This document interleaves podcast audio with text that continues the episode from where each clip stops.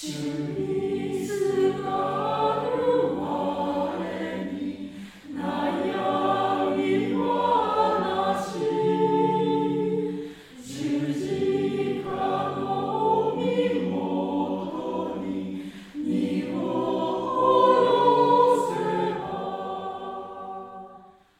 さんこんにちは。クリスチャンの体験談配信番組、アンデルトークの時間です。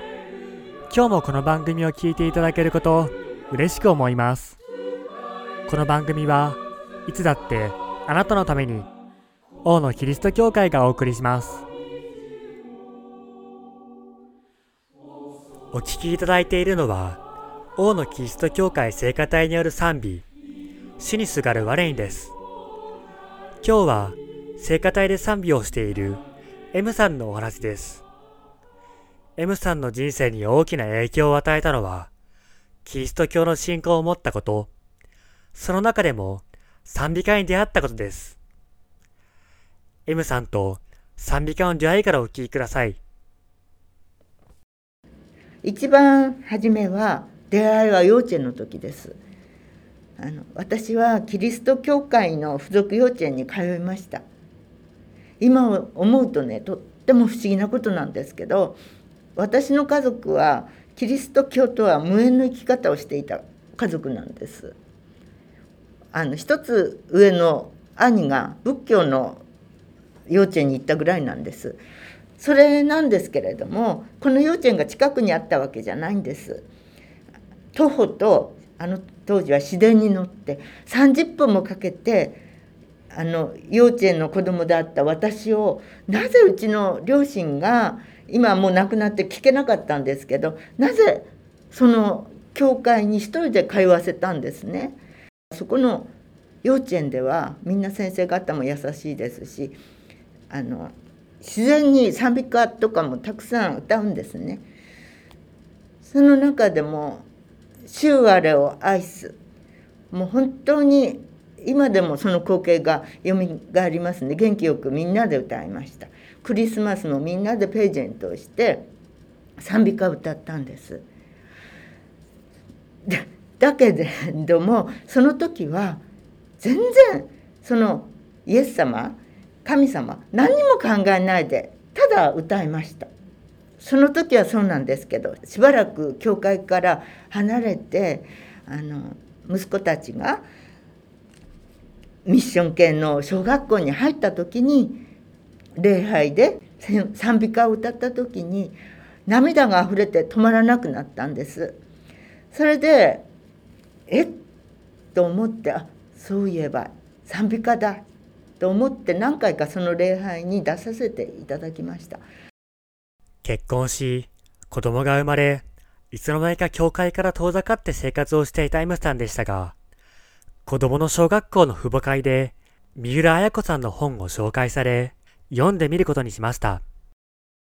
この土の器に持って本をいただきまして、それを読んで、本当にそれを読んでから自分が変わりました。あの人間には知らないうちにこんなに罪がっていうか現在ですよね罪があったんだ。私はっていうか皆さん多くの方そうだと思うんですけど自分が一生懸命に努力をしていい方に向かおうとしてあの生きるんですね。だから自分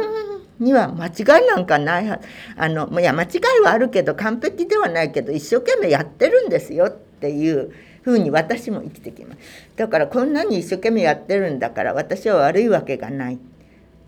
ところがその三浦綾子さんの本に出会ってえっ？てあの目から鱗が落ちた。そんな感じでした。それでえこういう罪があるんだったらっていうことでその時もたくさんあの三浦綾子さんの本が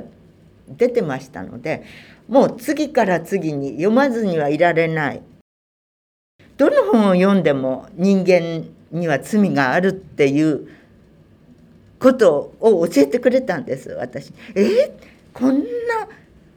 あの生き方してねえこんなこと考えれなかったのにねやっぱり人間にはね知らないうちに人を傷つけたり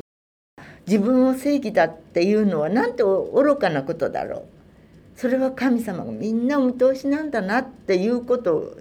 にその本を読んだ時どの本を読んでもどの本を読んでもそうそれを気づかされてしまういややっぱり神様につながろうってそこから弓道が始まりましたね。2000年の12月の24日に受選したんですけれどもそれまでの間弓道中もえあの礼拝に出させていただいて賛美歌を聞いた聞いてたら隣に座った方が「あなた賛美歌好きなのね」って言って「聖歌隊に入れるわよ」っておっしゃってくださってその弓道中から聖歌隊の方と一緒に歌歌わせていただいたんです。そしていよいよ2000年の受選をした時本当にあこれでようやっと正式な聖歌隊のあの隊員になれるんだなと思ってその喜びとあの待ちに待った洗礼でしたのでその喜びとイエス様のごご誕のクリスマスのお祝いの喜びとでなんて自分でも分かったんです。顔が本当に輝いたんですね。あまりにも嬉しくて嬉しくて。ずっとその時から今に至るまでずっと聖歌隊で歌いまた礼拝の時に皆様と改修賛美を共にしてそれでいつも励まされながら過ごしております。本当に不思議です。あの全てね私じゃなくて神様がそうさせてくださる。あの幼稚園の時からもあの多分そうなんです。その幼稚園で出会い息子たちで出会いもうあの私が決めたことじゃなくてそういうふうに導かれてきたんですね。クリスチャンになったイムさんの毎日は賛美で満たされています。賛美をしない日はないのだとか。賛美はもう毎日うちで聖書の箇所を一箇所読みますよね。それで賛美歌のあの賛美歌をめくらない時は私が病気の時とかに 旅行へ行ってる時かなって思います。旅行行っても結構その近くの教会に行って礼拝を守るのが好きなんです。それでやっぱりうんなんかね賛美歌を歌わないとどっかがちょっと自分の中で何かがないかなって足りないかなって思ってしまいます。賛美歌はいつも神様の御言葉のようにどんな時も私の心を慰め励ましてくれています。特に試練にあった時悲しみに出会った時はいつも賛美歌を聴きながら歌いながら過ごしてきました。4年前には次男の嫁が36歳の若さで天に召されました。その時に葬儀の時にあの改宗の方と共に私の愛称歌であります「安かれ我が心よ」歌わせていただきました。安かれ我が心よ主イエスは共にいます。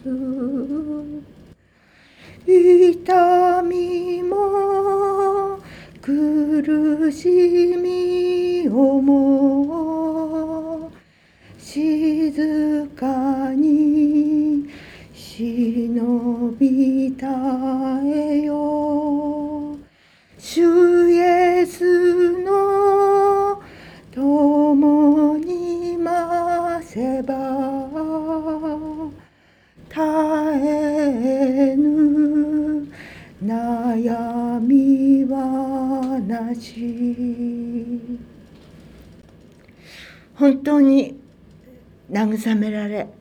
励まされてあのこの賛美歌だけではなくてどういう賛美歌も私の心の中にメロディーも歌詞もいつも入ってくるんです。賛美歌を歌いながら神様の声が聞こえてくるような気がします。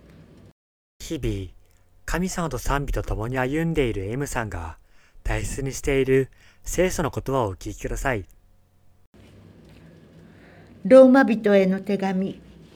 5章2から5節。このキリストによって私たちは信仰によって今立っている。この恵みに導き入れられました。そして神の栄光に預かる望みを喜んでいます。それだけではなく苦難さえも喜んでいます。それは苦難が忍耐を生み出し忍耐が練られた品性を生み出し練られた品性が希望を生み出すと私たちは知っているからです。この希望は失望に終わることがありません。なぜなら私たちに与えられた精霊によって神の愛が私たちの心に注がれているからです。人生には本当に嬉しいことも試練もあのたくさんあると思うんですけれども嬉しいことは家族の笑顔が見られる時です。誕生でしたり何かの門出でしたりお祝い事でしたり家族の笑顔が見られる時は本当に私も感謝の時です。けれどももうもう一つあの試練や悲しみの時もたくさんあると思うんです。今もずっとずっとそれが続いていると思うんです。その試練の時に私は一番もちろんあの礼拝のその御言葉にも励まされて祈りにも至るんですけれども試練の時に賛美歌で賛美歌の詩とメロディーに慰められて励まされて勇気づけられるんですね。試練の時こそ勇気づけられます。そしてやはりいつも神様の愛を感じます。どんなに苦しくても神様の愛を感じそしていつも共にいてくださる神様を思いで希望へとつながるんです最後は。挫折じゃないんですね。いつも最後は神様の愛と希望へとつながります。もう本当にどの賛美歌も本当にその歌詞があの慰めに希望に変わるだからうんやっぱり神様の導きと賛美歌がなければ今の私はないかなって思いますね。だからこれからも本当にあの残された人生をねあの共に歩ませていただきたいって心から思います。